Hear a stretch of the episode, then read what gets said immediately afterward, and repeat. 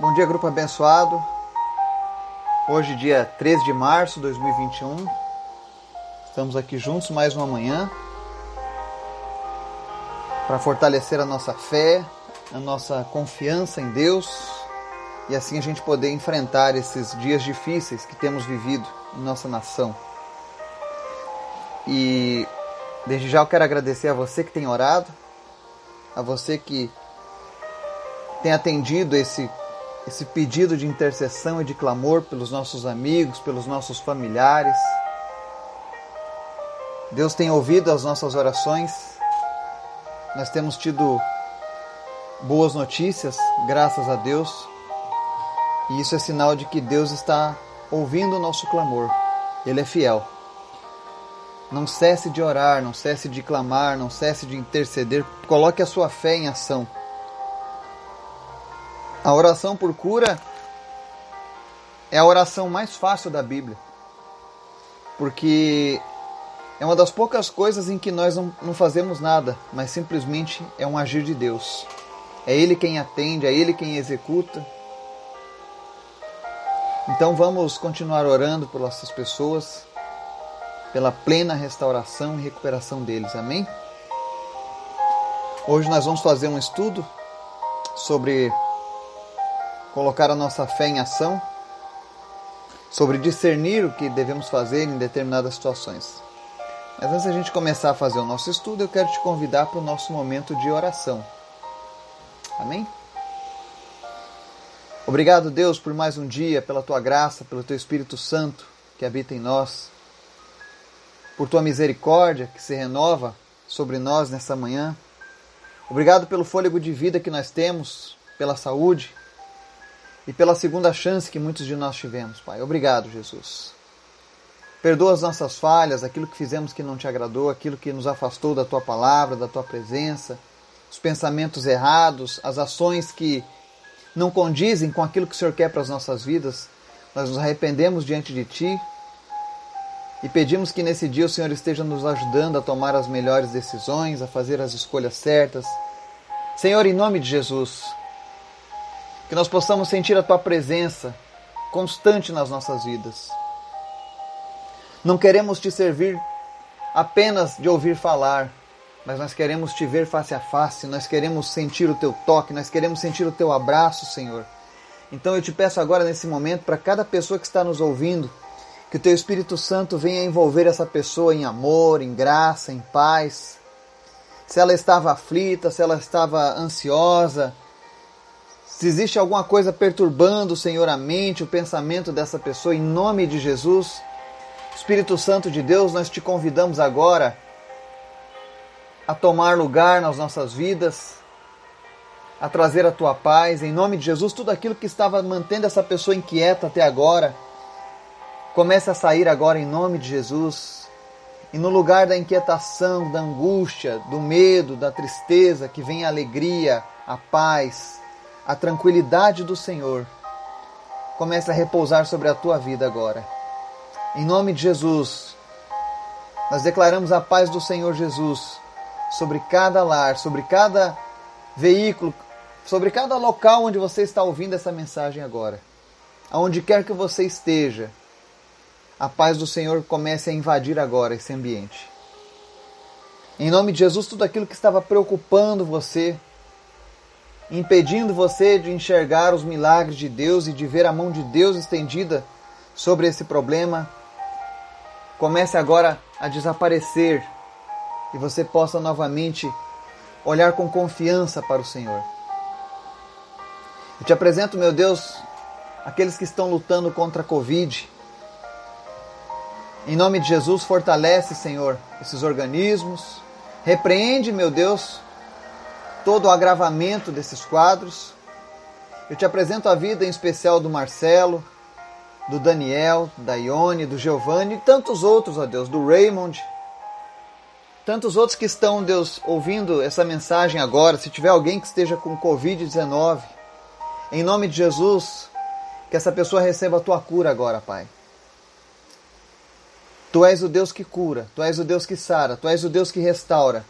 Tu és o Deus que ouve o clamor do teu povo, Pai. E nessa hora nós clamamos por aqueles que estão lutando contra a Covid. Em nome de Jesus. Todo o quadro clínico que estava agravado, retroceda agora. Organismo se estabilize, saturação volte a ser normalizada. Que o organismo comece a produzir agora a imunidade necessária para combater esse vírus. Nós repreendemos toda infecção viral, nós, nós repreendemos agora toda trombose, toda embolia, toda pneumonia todos os problemas respiratórios provenientes dessa doença, da dengue, da chikungunya, nós repreendemos agora, Deus, todas essas enfermidades. Nós declaramos o sangue de Jesus sobre a vida dessas pessoas, Pai. Cura eles. Cura o Marcelo, a esposa, o Daniel, a esposa, e as pessoas que estiverem cuidando deles, ó Deus, para que não peguem esse vírus também. E nos guarda, Pai, em nome de Jesus. Te apresentamos também, Senhor, aqueles que lutam contra o câncer, o Renan, o Alexandre, José Cláudio, Rodrigo, Ana Paula. Em nome de Jesus, visita eles agora, Pai, e leva a tua cura. Em nome de Jesus. Nós repreendemos agora todo espírito de câncer na vida deles. E declaramos que o Senhor tem poder, Senhor, sobre todas as enfermidades. Te apresentamos também, Deus, a vida da Luísa, do Pedro Alberto, da Janete, continua cuidando deles, sarando eles em nome de Jesus. Te agradecemos pela vida do Laurindo, do Gabriel, que o Senhor tem restaurado a cada dia, que o Senhor tem sarado a cada dia. Meu Deus, esteja curando, Senhor, a, a, a, o seu físico, seus movimentos que estavam perdidos, comecem a retornar em nome de Jesus. Guarda os seus familiares, que eles possam testificar do teu poder a cada dia que o Senhor esteja alegrando os seus corações. Em nome de Jesus, nós repreendemos todo pensamento negativo, todo pensamento contrário, tudo aquilo que vem para roubar a nossa paz. Eu oro também em especial, Deus, pela vida do Gilmar. E mais uma vez eu te agradeço, Deus, porque o Senhor tem protegido ele, o Senhor tem livrado ele do laço da morte. Eu peço, Deus, que o Senhor fortaleça o seu coração e que o Senhor repreenda, meu Deus, todo e qualquer problema em consequência desse transplante, toda rejeição, tudo aquilo que o organismo não esteja aceitando em nome de Jesus, que o Senhor esteja visitando ele agora, Deus. E normalizando, estabilizando a saúde dele agora no nome de Jesus. Que ele possa cumprir o restante desses dias dessa quarentena em paz, sem nenhum susto, Pai mas principalmente que ele compreenda que o Senhor tem cuidado dele, que o Senhor está com ele, ele não está sozinho, Pai. Deus, nós te apresentamos os nossos familiares, aqueles que ainda não te conhecem, que ainda não te servem, que ainda não entregaram suas vidas a ti. Que o teu Espírito Santo esteja falando ao coração de cada um deles. Envia, Deus, servos teus para anunciar a tua palavra, a tua verdade e trazer libertação para essas vidas em nome de Jesus. Obrigado, Deus, por este grupo, por esses 11 meses que nós temos andando contigo. Obrigado por cada irmão, por cada irmã que o Senhor levantou de norte a sul deste país. Nós não, nós não nos conhecíamos em maioria, mas hoje nós somos uma família. Ainda que nós não estejamos fisicamente diante um do outro, nós estamos em espírito e em verdade, na mesma na mesma unção, no mesmo objetivo. Obrigado, Jesus, por cada uma dessas pessoas cada país que está ouvindo essa mensagem aqui agora, que o Senhor esteja visitando e abençoando em nome de Jesus. E fala conosco através da tua palavra, Pai. Amém e amém. A palavra de hoje está lá no livro de 1 Samuel, capítulo 14. Nós vamos ler uma história muito interessante da Bíblia. E começa assim: Certo dia, Jonatas, filho de Saul, disse ao seu jovem escudeiro: Vamos ao destacamento filisteu do outro lado. Ele, porém, não contou isso a seu pai. Saul estava sentado debaixo de uma romanceira na fronteira de Gibeá, em Migron. Com ele estavam seiscentos soldados, entre os quais Aías, que levava o colete sacerdotal. Ele era o filho de Aitube, irmão de Icabode, filho de Finéias e neto de Eli, o sacerdote do Senhor em Siló. Ninguém sabia que Jonatas havia saído. Em cada lado do desfiladeiro que Jonatas pretendia atravessar para chegar ao destacamento filisteu, havia um penhasco íngreme. Um se chamava Boses, o outro Sené. Havia um penhasco ao norte na direção de Micmas e outro ao sul na direção de Jebá. E Jonatas disse ao seu escudeiro: Vamos ao destacamento daqueles incircuncisos. Talvez o Senhor age em nosso favor, pois nada pode impedir o Senhor de salvar, seja com muitos, seja com poucos. Disse o seu escudeiro: Faze tudo o que tiveres em mente, eu irei contigo. Jonatas disse: Venha, vamos atravessar na direção dos soldados e deixaremos que nos avistem. Se nos disserem, esperem aí até que cheguemos perto, ficaremos onde estivermos e não avançaremos. Mas se disserem, subam até aqui, subiremos, pois esse será um sinal para nós de que o Senhor os entregou em nossas mãos. Então os dois se deixaram ver pelo destacamento dos filisteus que disseram: Vejam, os hebreus estão saindo dos buracos onde estavam escondidos. E gritaram para Jonatas e seu escudeiro: Subam até aqui e daremos uma lição em vocês. Diante disso, Jonatas disse a seu escudeiro: Siga-me, o Senhor os entregou nas mãos de Israel. Jonatas escalou deste ladeiro, usando as mãos e os pés, e o escudeiro foi logo atrás. Jonatas os derrubava e o seu escudeiro, logo atrás dele, os matava. Naquele primeiro ataque, Jonatas e seu escudeiro mataram cerca de 20 homens numa pequena área de terra. Então caiu terror sobre todo o exército tanto sobre os que estavam no acampamento e no campo, como sobre os que estavam nos destacamentos, e até mesmo nas tropas de ataque. O chão tremeu e houve um pânico terrível. As sentinelas de Saul em Gibeá, de Benjamim, viram o exército filisteu se dispersando, correndo em todas as direções. Então Saul disse aos seus soldados: Contem os soldados e vejam quem está faltando. Quando o fizeram, viram que Jonatas e seu escudeiro não estavam presentes. Saul ordenou. Enquanto Saul falava, Saul ordenou a Aías: traga a arca de Deus. Naquele tempo ela estava com os israelitas. Enquanto Saul falava com o sacerdote, o tumulto no acampamento filisteu ia crescendo cada vez mais. Então Saul disse ao sacerdote: Não precisa trazer a arca. Na mesma hora, Saul e todos os soldados se reuniram e foram para a batalha. Encontraram os filisteus em total confusão, ferindo uns aos outros com suas espadas. Alguns hebreus que estavam do lado dos filisteus e que com eles tinham ido ao acampamento filisteu passaram para o lado dos israelitas que estavam com Saul e Jonatas. Quando todos os israelitas que haviam se escondido nos montes de Efraim ouviram que os filisteus batiam em retirada, também entraram na batalha perseguindo-os. Assim o Senhor concedeu a vitória a Israel naquele dia, e a batalha se espalhou para além de Bet-Avém. Amém e amém. Essa passagem é uma passagem muito interessante da Bíblia, ela mostra um momento da história de Israel em que os filisteus estavam sitiando o acampamento hebreu. E todos estavam ali muito apreensivos, com medo de partir para a batalha, porque os filisteus eram um, um exército sagaz. E o exército de Israel ele tinha um problema. Muitas vezes o povo de Israel se esquecia das promessas de Deus. Então por isso eles sucumbiam ao medo, sucumbiam à pressão do inimigo e acabavam sendo subjugados.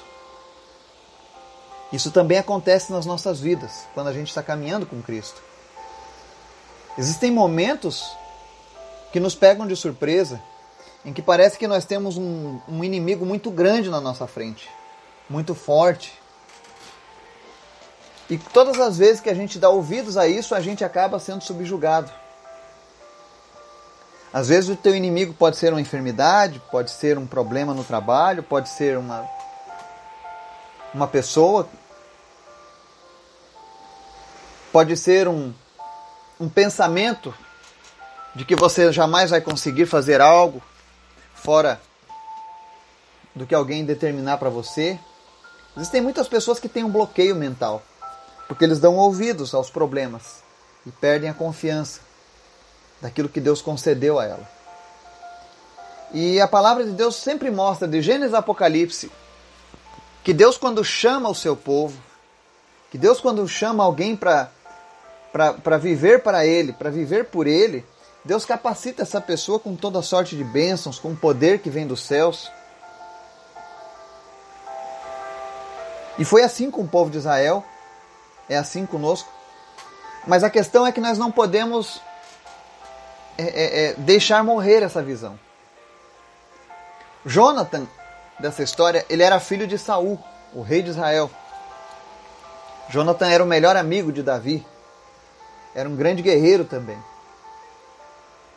E nessa passagem em questão, o Jonathan decidiu escolher uma briga injusta. Por que injusta? Porque ele tinha só uma espada, estava num local baixo e desprotegido e decidiu escalar para enfrentar um grande grupo de homens armados em um forte posto militar avançado. A única coisa que, que o Jonathan tinha era um escudeiro para auxiliar ele. E o interessante é que Deus não disse nada a Jonatas. Deus não disse a Jonatas, Jonas, Jonatas, fica escondido, ou então Jonatas, vai para a batalha que eu vou lhe dar a vitória. Não, Jonas, Deus não disse nada a ele. Mas ele apenas decidiu que queria fazer algo para ajudar o seu povo. Ou seja, ele falou: Olha, esses caras estão aí, eles estão em maior número, mas é o seguinte: vamos avançar contra eles. E, e, e olha que, que frase que ele disse, né? Vamos ao destacamento daqueles incircuncisos. Talvez o Senhor age em nosso favor, pois nada pode impedir o Senhor de salvar, seja com muitos, seja com poucos. Isso mostra a diferença de quem conhece a palavra de Deus e, não, e não se esquece das promessas de Deus. Às vezes a gente está acuado pelo inimigo, esperando um direcionamento de Deus para algo que o Senhor já, já nos deu uma palavra. Às vezes você está esperando uma decisão de Deus, não porque você quer ouvir a voz de Deus, mas porque você tem medo de tomar uma atitude e se arrepender se o resultado não for o esperado. Isso é falta de fé. Jonatas estava cheio de fé. Ele falou: Nós vamos lá. Pode ser que o Senhor age em nosso favor. Por que, que ele disse isso? Porque outras vezes Deus já havia agido em favor da vida do povo dele. Quantas vezes Deus já agiu em favor da sua vida? E hoje você está diante de um problema e está cheio de dúvidas sobre o que fazer. Muitas vezes tem alguém enfermo aí do seu lado e você não ora por essa pessoa. Porque você tem medo do resultado. E se Deus não fizer nada? E se nada acontecer? Bom, pelo menos você tentou. Lembra de Pedro? Ele viu Jesus andando sobre as águas. Jesus não disse, Pedro, vem até mim aqui porque eu preciso testar a sua fé. Não, não fez nada. Simplesmente ele viu Jesus e falou: Jesus, se é tu mesmo, diz para mim ir andando até você e eu irei. Jesus não falou nada para Pedro antes, mas ele tomou uma decisão. Se é mesmo Jesus, eu vou poder andar sobre as águas. Não importa se ele andou muito ou pouco, ele andou sobre as águas, ele fez algo que eu nunca fiz na minha vida. Quero dizer para vocês que eu espero um dia poder andar sobre as águas também. Eu quero fazer tudo aquilo que Jesus disse que eu posso fazer. Porque o Espírito Santo nos capacita para fazer essas coisas. A diferença é você acreditar ou não. Tem pessoas que não veem os milagres de Deus acontecendo porque eles duvidam que esses milagres irão acontecer. Mas eu tenho certeza que se você não duvida dos milagres, eles vão sempre acontecer na tua vida. Deus gosta das pessoas que se aproximam dele por causa da fé. Porque nós já cremos num Deus que a gente não enxerga. Não é verdade? Então Pedro é um exemplo disso. Ele não ficou esperando um direcionamento de Deus sobre o que fazer naquela situação. Ele aproveitou o momento e, baseado no que ele conhecia de Deus, de Jesus e do Espírito Santo, ele falou: Eu vou. Se Jesus está andando, eu também posso. Jesus não veio para mostrar o caminho, para mostrar o que poderíamos fazer? E Jonatas também toma essa mesma atitude. Ele falou: olha, pode ser que Deus nos livre, nos salve, seja com muitos ou seja com poucos, ou seja, não importa o tamanho do exército que está comigo, importa que eu tendo Deus, não existe quantidade numérica no mundo que venha vencer a presença de Deus nas nossas vidas. Então, a Bíblia relata que Jonatas avança naquele despenhadeiro e ele faz uma prova de Deus. Ele diz: Olha, se Deus for conosco, eles vão chamar a gente para briga. Se eles falarem exatamente assim, é sinal que nós vamos subir e nós vamos vencer eles, porque Deus nos deu a vitória. Porque ele tinha duas opções naquele momento. E quando ele começa a subir e é avistado, acontece o sinal que ele havia pedido a Deus. Isso é confiança em Deus. Quantas vezes você faz isso na sua vida, no seu dia a dia? Apresentar as situações a Deus, ouvir uma resposta e continuar avançando. É isso que nós aprendemos com, com Jonatas. E ele avança até aquele inimigo. E a Bíblia diz que ele se enche de fé, se enche de confiança de que Deus estava com ele de fato. E ele vence pelo menos 20 soldados, apenas em dois, trabalhando em conjunto. Vale a gente notar que ele tinha um escudeiro, que era uma pessoa que também compartilhava da mesma fé compartilhava da mesma confiança. Por isso que existem tantas passagens no Novo Testamento onde Jesus fala que, que nós devemos congregar, que nós devemos nos reunir com pessoas que comungam, que compartilham da mesma fé. Porque quando você anda com, com pessoas como aquele escudeiro, por exemplo, quando você estiver diante de uma batalha, diante de uma luta, e você começar a, a buscar conselhos que trazem um direcionamento de Deus, se essas pessoas também conhecem o Deus da maneira como você conhece, elas vão te impulsionar, te motivar, te inspirar a realmente avançar. Existem pessoas que às vezes não avançam porque o próprio círculo de amizade, as pessoas com quem ela se relaciona, possuem menos fé, não têm comprometimento com Deus, não possuem intimidade com Deus e às vezes quando você precisa ouvir algo espiritual você não encontra. Porque elas estão apenas na esfera da religiosidade e não na esfera do relacionamento com Deus. Aquele escudeiro, com certeza, era uma pessoa que conhecia Deus, porque ele avança junto com Jonatas. E eles dão uma lição. E o que é interessante nessa passagem é que, conforme eles vão derrotando os inimigos, o exército inimigo começa a fugir em desespero. E essa palavra é para você que está passando por uma luta muito grande. Muitas vezes o inimigo se agigantou contra você e enquanto você estava naquela posição defensiva, se esquivando, fugindo do problema, ele estava lá triunfando sobre você. Mas chega um momento em que você precisa tomar uma atitude como Jonatas. Avance contra o teu problema, avance contra o teu inimigo. Peça a Deus para trazer à tua memória as promessas que Ele tem para a tua vida. Confirme se Deus já não te disse uma palavra sobre essa situação. Porque Deus falou que ia proteger o povo de Israel, ia fazer com que eles triunfassem sobre seus inimigos se eles confiassem tão somente em Deus. Então Jonatas não precisava orar, Deus, me dá uma palavra de confiança para mim avançar contra o inimigo de Israel. Eu tenho sido fiel, eu tenho guardado os teus mandamentos, então me dá uma palavra. Não, ele não precisou fazer isso, porque Deus já havia prometido. Você não precisa fazer isso porque Jesus já prometeu, ele já concedeu todas as bênçãos e graças quando ele morreu lá no Calvário. Quando você entregou a tua vida para Jesus, todas as vitórias que Jesus tinha prometido foram entregues para mim e para você. Então, às vezes, nós estamos aqui sofrendo, tomando cada vez mais pânico, terror nas nossas vidas por conta do inimigo, porque a gente se esquece da promessa que Jesus fez. E Jesus nos deu promessa de vitória, de que nós venceríamos o inimigo. Não importa quem seja o inimigo, quando você avançar contra ele, munido da palavra e das promessas de Deus, tenha certeza, ele vai bater em retirada. Foi isso que aconteceu com os filisteus. Quando Jonatas avançou, eles começaram a correr e começaram inclusive a matar uns aos outros. Porque aonde Deus chega é desse jeito. Não existe mal que, que fique aonde, onde chega a presença de Deus. E nós já temos lido sobre isso várias vezes ao decorrer dos nossos estudos. Aonde está a presença de Deus, o mal não consegue ficar. Então, se, se você está num lugar onde a, o mal está triunfando nesse momento, tome uma postura, tome uma posição de batalha. Avance no terreno do inimigo, confiado nas promessas que Deus já fez em você. O que eu acho interessante dessa lição de Jonatas é que ele mostra que muitas vezes a gente está esperando que Deus nos diga o que fazer, mas é Ele quem está esperando por nós.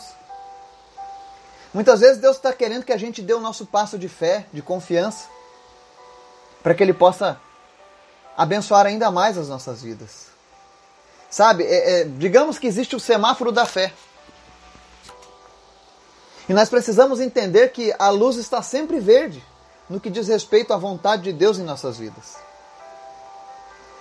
E se a luz está sempre verde, a gente precisa continuar avançando. A gente só vai parar quando Deus nos mostrar uma luz vermelha.